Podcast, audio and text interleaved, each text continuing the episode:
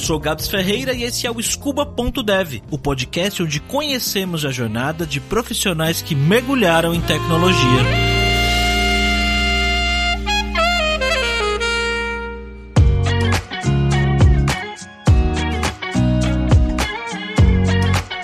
Guarulhos é uma cidade da região metropolitana de Recife chamada Pernambuco Paulista. Cara que estudou sempre em escola pública e foi começar a ter contato com programação e tecnologia no ensino médio. Quando ele começou a programar com aqueles kits de robótica da Lego, sabe? Incentivado pelos professores, ele começou a participar de campeonatos de robótica com colegas. Eles chegaram a ficar em segundo e terceiro lugar lá no estadual de Pernambuco, olha só. Por causa da colocação deles, acabaram se classificando para representar o Brasil na RoboCup. Olha só que bacana. E ficaram em 15º lugar nessa competição. 15º lugar pode não parecer muita coisa olhando de primeira, mas pensa que eles participaram desse campeonato praticamente tirando dinheiro do bolso sem incentivo nenhum. Fizeram lá robôs com Lego e materiais recicláveis. E foi depois desse torneio que o Arlan percebeu que programação era o que ele queria para a vida.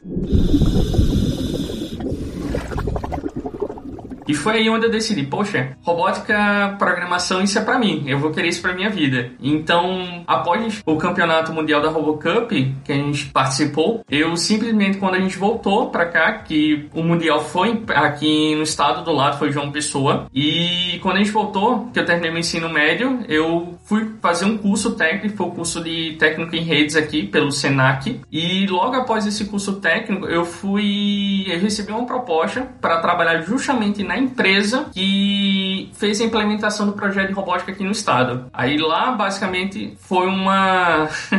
uma experiência muito boa, muito boa. Mas assim, lá eu trabalhava basicamente com robótica no setor técnico de lá. Eu comecei como estagiário, aí depois para suporte, depois analista. Eu fiquei nesse período dentro dessa empresa durante seis anos da minha vida. Mas durante esse final desse tempo, eu decidi, não, realmente eu vou querer isso para mim e vou querer mudar. Então foi como eu tinha te falado, eu vou fazer a diferença. Então, quando eu vi que nessa empresa que eu trabalhava, não era por si só trabalhar lá com programação. A gente tinha um setor de pesquisa pesquisa e desenvolvimento dentro, eu fazia parte desse setor de pesquisa e desenvolvimento, mas só que por si só os projetos que se tinham lá não era apenas programar, a gente tinha também outras questões educacionais que a gente desenvolvia lá. Mas eu queria realmente fazer algo que fosse trabalhar com programação diariamente. Então foi desde o ano passado eu assinei um curso lá da Lura e falei, vou fazer um intensivo. Então eu tive essa oportunidade de ficar em casa durante essa quarentena e com essa quarentena eu falei, não, se eu não pego o ônibus, aí como eu te falei, eu moro em Paulista, Paulista, né? De Paulista para o meu trabalho, que é Boa Viagem, são duas horas de ônibus para ir, duas horas de ônibus para voltar. Aí eu falei, agora sem estar tá indo presencialmente para a empresa, eu vou ter então quatro horas diária livre para mim que esse tempo vai ser apenas para estudar. Foi quando eu falei, então vou focar na Lura. E eu fiquei justamente esses quatro horas aí, até mais, né? Eu ficava diariamente seis, sete horas apenas estudando quando terminava a hora de trabalho, dormia tarde pra caramba. Eu fiz um intensivão, justamente programação nos cursos de vocês, para começar a procurar trabalhar na área de tecnologia da informação. Então, a partir disso foi quando eu falei, não, agora vai dar certo. Já que agora eu tô me sentindo seguro, vou começar então agora me candidatar a vagas. Passei por uma série série de entrevistas. Gente, o que, que é isso? Como eu te falei, eu recebi o convite da empresa, então eu nunca tinha passado a entrevista. Então tudo isso foi uma experiência nova para mim. E foi quando eu falei, não, então a gente vai começar a melhorar isso. Aí toda entrevista que eu não passava, eu sempre perguntava no final da entrevista: olha, qual ponto negativo, qual positivo você pode me passar da entrevista? O que, que eu posso melhorar, o que eu não posso? E a partir dessas informações, eu sempre acrescentando, sempre procurando alguma coisa para melhorar nessas questões. E a partir disso foi justamente quando eu segui consegui agora, que eu consegui esse emprego na área de tecnologia, que é justamente para a área de front-end. De início eu tinha estudado as tecnologias de React e React Native, com foco mais em React Native, mas hoje eu trabalho com Angular, que também é um, uma coisa que eu estou dominando bastante agora, eu estou tendo muita oportunidade dentro de trabalhar e estudar sobre esse framework. Vamos voltar um pouquinho na sua história. O seu primeiro contato com programação, então, foi no ensino médio, com robótica. Quantos anos você tinha? Você lembra mais ou menos? Eu tinha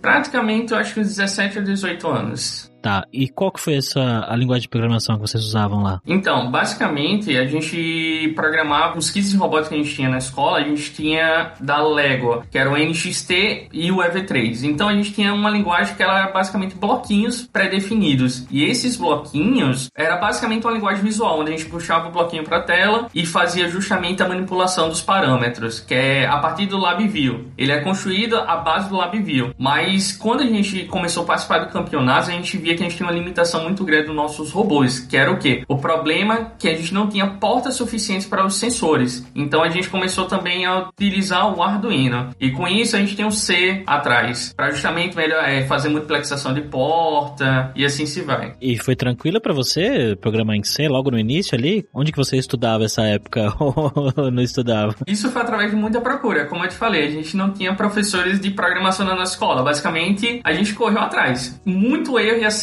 muito LED queimado. Quando eu digo muito LED, é muito LED mesmo queimado, para justamente entender as portas digitais, analógicas, questão da programação, controle de pinagem. Basicamente, foi erro e acerto. Imagino. E teve algum momento específico, assim, que você falou, é essa carreira que eu quero seguir? Ou foi uma coisa que você foi construindo ali nesse tempo de né, participar de competições e tudo mais? Um momento especial para mim foi justamente quando a gente ganhou, a gente ficou em terceiro lugar no primeiro nacional. Isso eu te digo que mudou praticamente minha vida. Quando aquele menino lá de baixa renda, que não tinha experiência nenhuma em programar, não tinha tanta perspectiva de vida, de futuro, depois de ter visto aquele, poxa, eu consegui ficar em terceiro lugar entre 60 equipes aqui, é coisa totalmente impossível para mim em tempos atrás que hoje em dia se tornou totalmente possível. Então, depois daquele momento que eu vi, poxa, isso aqui é algo que pode mudar minha vida. Então, foi aquele momento que marcou, que eu falei, é isso que eu quero para minha vida. E o que que você tinha na cabeça quando você tomou essa decisão? Vou fazer uma faculdade, vou me matricular num curso? O que que você imaginava que você tinha que fazer para entrar na área de programação? De início, eu sabia que eu tinha que estudar uma faculdade para isso. Desde o meu curso técnico a gente via justamente isso, mas eu até cheguei a fazer faculdade, seguir para frente, mas só que quando foi em meados de 2019, eu pausei minha faculdade justamente para quê? Para realmente focar em programação, porque hoje eu acho que é o mal dos cursos aqui que eles são muito engessados. Ou seja, as faculdades aqui eu cheguei a estudar, a gente chegou até o penúltimo período e justamente nesse penúltimo período eu falei, poxa, eu tô praticamente terminando minha faculdade. O que que falta agora para eu entrar no mercado de trabalho? Então, eu fiz minha faculdade, cheguei no penúltimo período, não sabia programar direito, as linguagens que eles ensinavam, porque basicamente não era o que condiz com o mercado hoje a realidade. Então, a faculdade ensinou muito básico de JavaScript, muito básico de HTML, muito básico de CSS. Eu falei, não, eu vou querer fazer alguma coisa que intensifique meus conhecimentos nessa área. Então, foi quando eu falei, vou pausar agora nesse tempo de quarentena e vou me focar justamente em um curso de programação. E foi quando eu parei a faculdade, ela falei, não, agora todo momento que eu tenho disponível eu vou estudar programação. E foi quando eu achei o curso de vocês. Quando que foi que surgiu a sua primeira oportunidade profissional? Que você começou a trabalhar mesmo em uma empresa? Quando eu estava no meu penúltimo ano no ensino médio, eu fui convidado a trabalhar na empresa que implementou a robótica aqui no estado. Por a gente ter se destacado, eu digo isso por si só, a escola ser destacado justamente em campeonatos nacionais, então a gente, eu recebi o convite, eu fui o aluno que recebeu o convite justamente para começar um estágio em uma empresa no setor de pesquisa e desenvolvimento, que era o setor técnico, para desenvolver basicamente projetos educacionais. Como eu tinha um contato muito grande com essa programação pro lado de robótica, tanto com o C do Arduino e tanto com Lego NXT V3, então eles me convidaram a justamente fazer um estágio com eles lá. E como que era o seu trabalho no dia a dia lá, cara? O que, que você fazia? Olha, então, de início, como eu entrei na empresa, entrei como estagiário. Então era fazer de tudo um pouco, tudo que você imaginar. A gente tinha uns kits robóticos, eu contava muita peça, separava todo esse material, mas depois que eu fui demonstrando a minha seriedade para essa empresa, eles viram que poderiam confiar um pouco mais em mim. Então, de tempos em tempos, a gente foi subindo um pouquinho sobre essa questão de responsabilidade. Então, a gente já conseguia desenvolver alguns projetos dentro da empresa de pesquisa e desenvolvimento, a gente já podia fazer justamente algumas montagens que eram já elaboradas, que a gente tinha alguns projetinhos justamente de algumas plataformas no tempo. Então, a gente, eu sempre ficava envolvida sempre nesse projeto de pesquisa e desenvolvimento, ou seja, a gente desenvolvia algum produto dentro da empresa e depois tentava implementar isso para revender. Como que você se sentiu trabalhando na empresa empresa com desenvolvimento e pesquisa e desenvolvendo robôs? Era, era muito diferente o trabalho? Era o que você imaginava? Por incrível que só não, porque assim, essas competições, tanto nacionais quanto internacionais, ela deram justamente uma questão de um contato muito grande com a área de robótica, robótica educacional no nosso caso. Então, a experiência de ter participado desses campeonatos foi muito enriquecedora. Por quê? Porque basicamente o que eu fazia na empresa era coisas que relacionavam com esses campeonatos, ou seja, uma programação muito mais elaborada, até preparação de algumas equipes que quando eu entrei nessa empresa, em alguns momentos também a gente foi convidado para algumas escolas para gente realmente ir lá nas escolas preparar esses alunos para participar dessas mesmas competições que eu tinha participado. Então, assim, essa experiência de competição ajudou muito no trabalho. E bom, essa foi a sua primeira oportunidade, você ficou lá há quanto tempo, cara? Juntando todo o tempo, vai dar quase seis anos. Cinco anos e pouquinho. Eu entrei como estagiário e foi efetivado. Aí eu cheguei como estagiário, do estagiário do estagiário e me tornei analista técnico dentro da empresa. Analista técnico era um trabalho muito diferente do que você fazia quando entrou? O que, que você se especializou em alguma coisa lá dentro? Sim, sim. Então, como analista técnico, basicamente a gente desenvolvia projetos, mas agora esses projetos mais ramificados. Eu digo tudo na questão de responsabilidade. A gente tinha muita responsabilidade nas nossas costas, porque a gente tinha um prazo muito curto e a gente tinha que justamente chegar nessas metas. Ou seja, se for um projeto de relacionar, criar um kit ou fazer alguma coisa de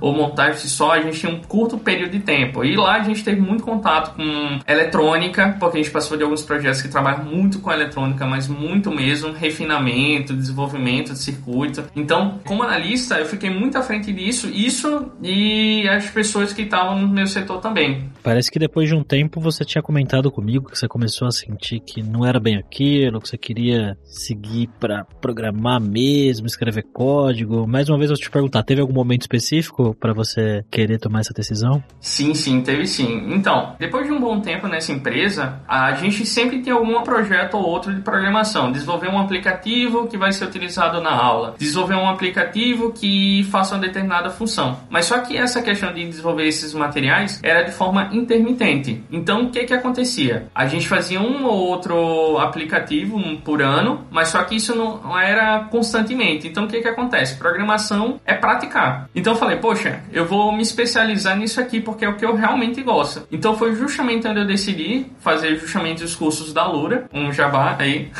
e foi justamente aí que eu falei, não, agora realmente eu vou aprender programação porque eu vou querer realmente buscar trabalhar com desenvolvimento web, que foi a área que eu mais gostei naquele tempo. Então foi justamente aí que eu falei, não, vou aprender a programar, vou aprender a fundo, vou atrás de um, algum framework que realmente me deixe mais profissional na área, melhore o meu conhecimento.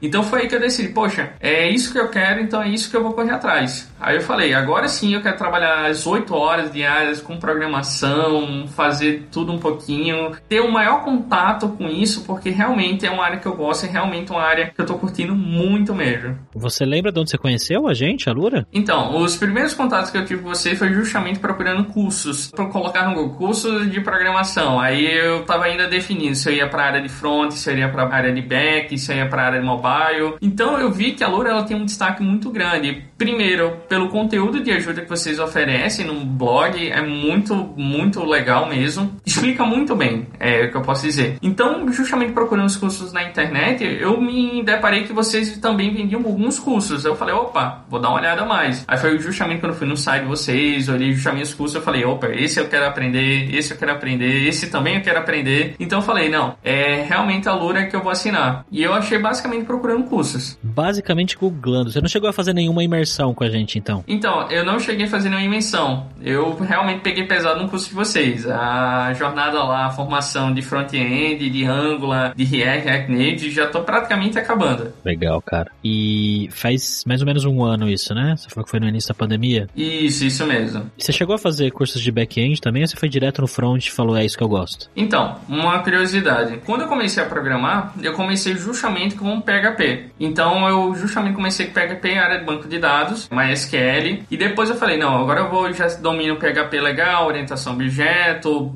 SQL, está tranquilo para mim. Então eu falei, não, agora eu quero correr um pouquinho mais. Aí foi quando eu comecei a estudar justamente o Laravel no curso de vocês. E quando eu tava fazendo curso de Laravel, amei pra caramba aquilo, amei, amei, amei. Aí eu falei, opa, agora eu gosto muito da área de mobile e gosto da parte de back-end. Então como eu posso fazer interligação disso? Aí eu falei, opa, até aqui tem o Lumen, então vou aprender mais sobre o Lumen para criação de APIs. Então eu justamente fui seguindo essa ramificação de back-end. Mas depois, o que que acontece? Eu falei, não, mas de tudo realmente que eu gosto, a minha área é front. Então é com front mesmo que eu vou me lidar. Meus cursos de front-end lá, formação de front-end, basicamente de Vue já cheguei a fazer, Angular já estou finalizando a formação de vocês, React mesmo, eu já fiz praticamente todos os cursos de vocês. E uma área que eu realmente amo é a área de React Native. É sensacional criar os aplicativos, fazer consumo de API. Isso para mim é o que eu quero.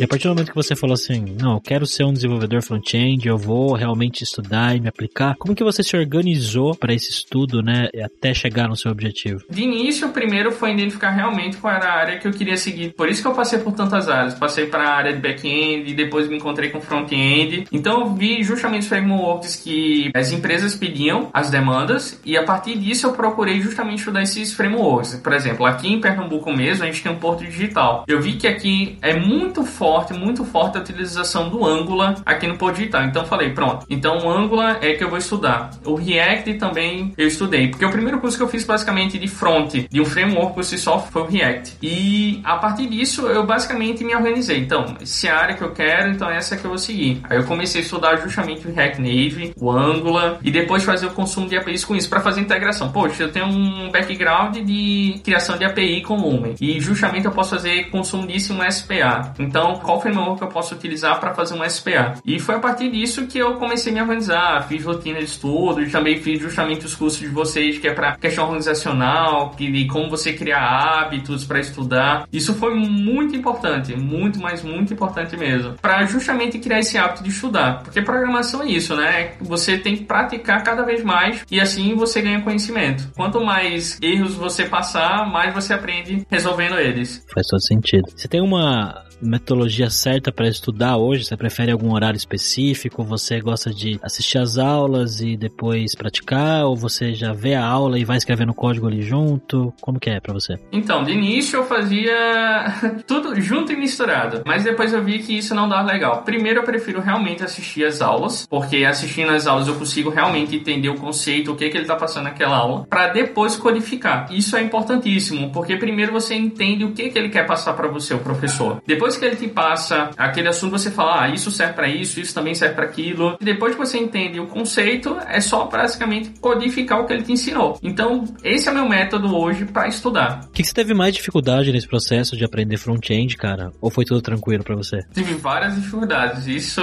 posso te dizer. Para mim, por si só, era basicamente o quê? Quando eu aprendi a área de front, ah, para mim é só criar uma página estática, onde basicamente, de forma monolítica, eu tenho a implementação de dados, porque quando a gente faz uma aplicação com Laravel, basicamente você já tem tudo embutido, né? Um SPA, basicamente, ela consome o serviço de um microserviço. Então, o que que acontece? Para entender a ideia de componentização também foi muito difícil, muito difícil. Para aquela ideia que eu tinha basicamente uma página completa, onde eu codifico, deixo tudo naquela única tela, quando foi para a parte de componentização, implementação de rota e por si só as particularidades, né? Porque como eu, hoje eu estudo bastante o o React e o Angular, então cada framework tem sua particularidade. Então é justamente entender a particularidade de cada um e como ele realmente funciona. A questão de ciclo de vida dos componentes, isso para mim foi um desafio. Mas assim, depois que eu passei por essa experiência de aprender, ou seja, correr atrás, se você não tá entendendo naquele momento, procura um conteúdo extra, dá uma parada, respira um pouquinho, depois volta a estudar. Eu acho que para mim isso é sensacional, porque antigamente eu estudava, chegava um assunto que eu não conseguia entender, eu parava porque eu simplesmente não conseguia entender. Então, uma das coisas que me ajudou muito foi a questão dos fóruns de vocês. Ah, rapaz, se olhar lá, eu já fiz, acho que pelo menos umas 200 perguntas relacionadas a esse tipo de assunto. Porque toda vez que eu ficava, eu falava, olha, isso aqui eu vou tentar procurar na documentação. Se caso eu não conseguisse entender muito bem a documentação, eu corria, eu vou pro fórum, que alguém lá já deve ter passado por isso.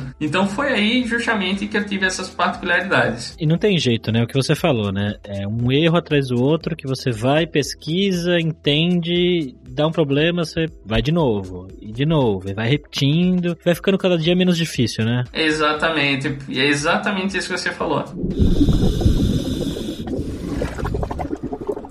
Como foi a, a saga aí até você conseguir a sua primeira oportunidade como desenvolvedor front-end? Você falou que você fez várias entrevistas e tudo mais. Então, já vai fazer um. Nesse período de pandemia, eu falei, então o que é que eu vou fazer agora? Primeiro, eu tinha que me sentir seguro nas tecnologias. Então, a primeira tarefa do meu planejamento era o quê? Vamos estudar, ter uma base boa e depois disso a gente vai procurar alguma coisa no mercado de trabalho. Então, primeira coisa que eu fui fazer é justamente me organizar nos estudos, ter um mínimo de conhecimento que o mercado pede e depois que eu me, realmente me sentisse seguro, foi aí que eu comecei a procurar. E como eu já defini a área que eu queria atuar, que era a área de front-end, eu falei, então vou procurar vagas de início que trabalhem com front-end. Eu procurei no Brasil, fora, tudo isso mais. E eu justamente estava olhando, se essa vaga pede determinado assunto, então vou correr atrás desse assunto. Então, previamente, eu só procurava aquelas vagas que ele discriminava muito quais skills iriam se trabalhar na área de front-end. Então, a partir dessas informações, eu ia lá, mandava o currículo, via se alguém respondia, passei pelo menos umas 10 entrevistas, né? Em cada entrevista sempre tinha aquela questão de que passar para entrevista, ele me avaliava, falava tudo mais. Eu até cheguei a passar aqui em duas empresas muito grandes aqui, mas depois de um tempo não me deram retorno. Eu falei, opa, tem alguma coisa errada. Eu sempre mandava depois uma mensagem perguntando o pós e o contra sobre a entrevista, o que, que eu poderia melhorar na área técnica, na área profissional. O bom é que várias empresas sempre retornavam, olha, você pode melhorar nisso, naquilo outro, né? Questão de promise, melhora nisso aqui, corre atrás disso aqui, observable. Justamente nessas questões eu sempre via isso como um ponto positivo, porque eles sempre me retornavam qual conhecimento eu precisava. E a partir disso eu fiz um plano no Trello com todos os assuntos de cada entrevista, o que, que eu realmente poderia pegar de positivo naquilo. Aí então, basicamente, a partir disso eu comecei, opa, se isso aqui viu que eu tenho essa dificuldade, então eu vou estudar isso aqui. E sempre fazer esse plano. Uma coisa que eu faço para estudar muito é quando eu vou estudar alguma tecnologia, o que, que eu faço? Eu faço como se fosse um guia daquela tecnologia e coloco no meu GitHub. Porque no futuro, se eu migrar de uma tecnologia para outra e no futuro eu precisar voltar naquela tecnologia, eu já tenho um mini guia que eu criei e a partir desse guia eu consigo menos ter uma base para poder fazer um projeto naquela tecnologia. Um exemplo disso é essa questão intermitente, né? Porque eu fico estudando o Angular e justamente o React. Então tem umas particularidades de um para o outro que sempre quando eu preciso algum detalhe eu vou lá nessa minha mini documentação, consulto para poder fazer os projetos. Então aí tentando de empresa para empresa empresa, foi justamente nessa empresa hoje que eu estou na área de tecnologia, que eu recebi meu sim para a área de atuação. Eu fiz vários projetinhos, coloquei lá no meu currículo, coloquei os aplicativos que eu tinha feito, publicado lá na Play Store, coloquei tudo no meu currículo, acho que isso foi um grande diferencial. E hoje essa empresa viu com bons olhos essa questão, e o bom é que agora dentro dessa empresa eu estou trabalhando muito com a área de desenvolvimento web. E é realmente isso que eu queria. A Angular, o horário de trabalho basicamente acaba às 6 horas, mas praticamente praticamente todo dia eu fico até 9, 9 e meia, justamente para correr atrás desse assunto, né? Porque agora é o momento, agora é aprender ao máximo, ver realmente, porque você aprender para um projeto é uma coisa, agora aprender de uma forma de implementar isso em um produto já é outra. Então tem normas, especificações que você realmente tem que correr atrás para aprender isso o mais rápido possível.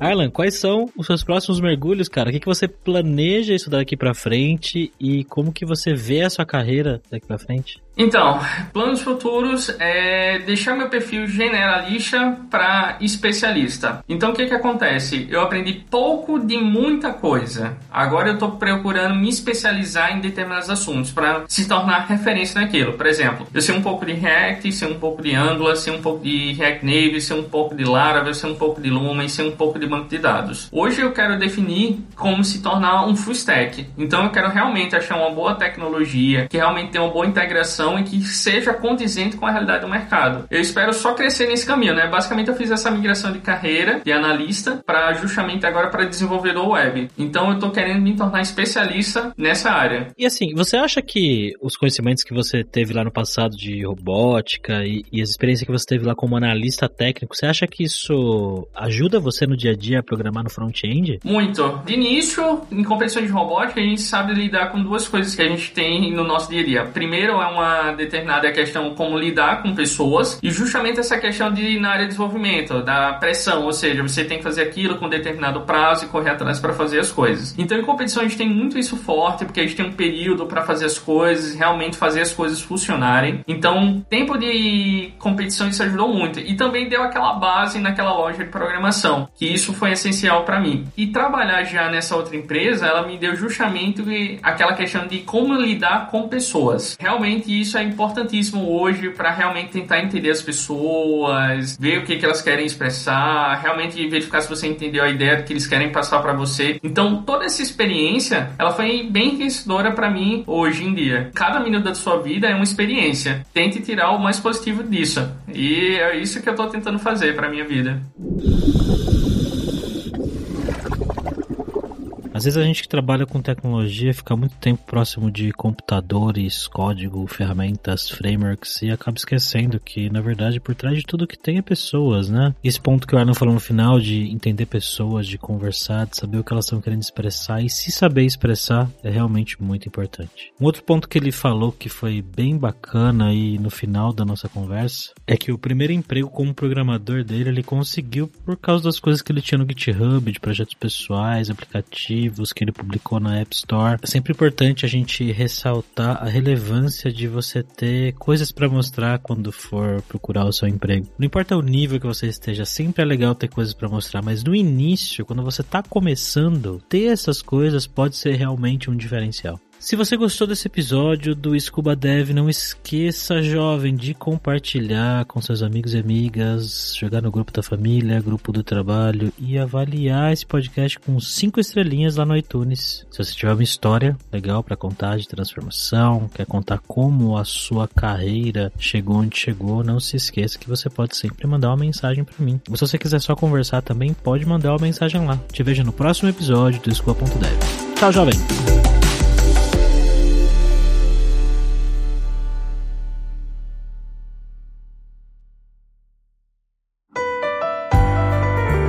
Esse foi mais um episódio do podcast Scuba.dev, uma produção Alura. Mergulhe em tecnologia e venha ser um dev inteiro.